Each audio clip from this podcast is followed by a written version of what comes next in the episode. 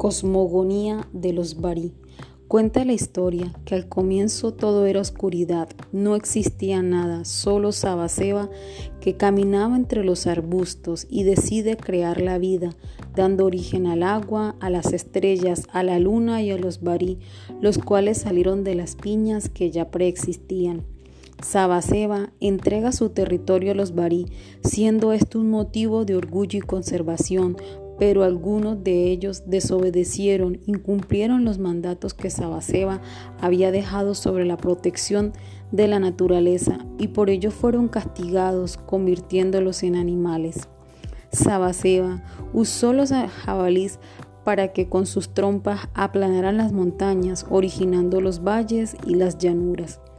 Las razas y las lenguas provienen de las cenizas de una anciana que fueron regadas por todas partes y en diferentes direcciones. Esto se debió en venganza por la muerte de Tokbara. Etnia Bari. Los Bari son un pueblo que tiene su propia lengua, el Bariara.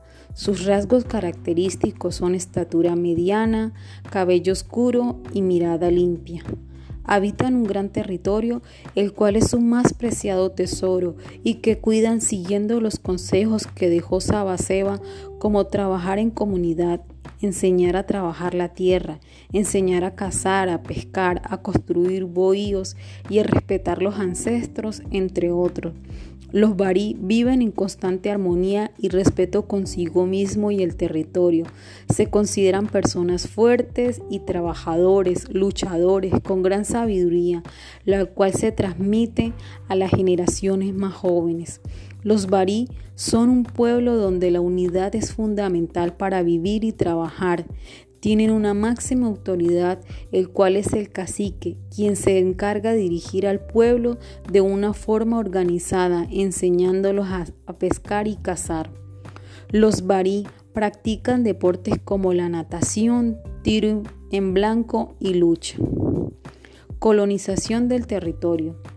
Los barí cuentan cómo comenzó la colonización de sus territorios y empezó la lucha por la supervivencia, ya que fueron invadidos por los españoles en busca de oro, tierras para el cultivo y rutas de comunicación.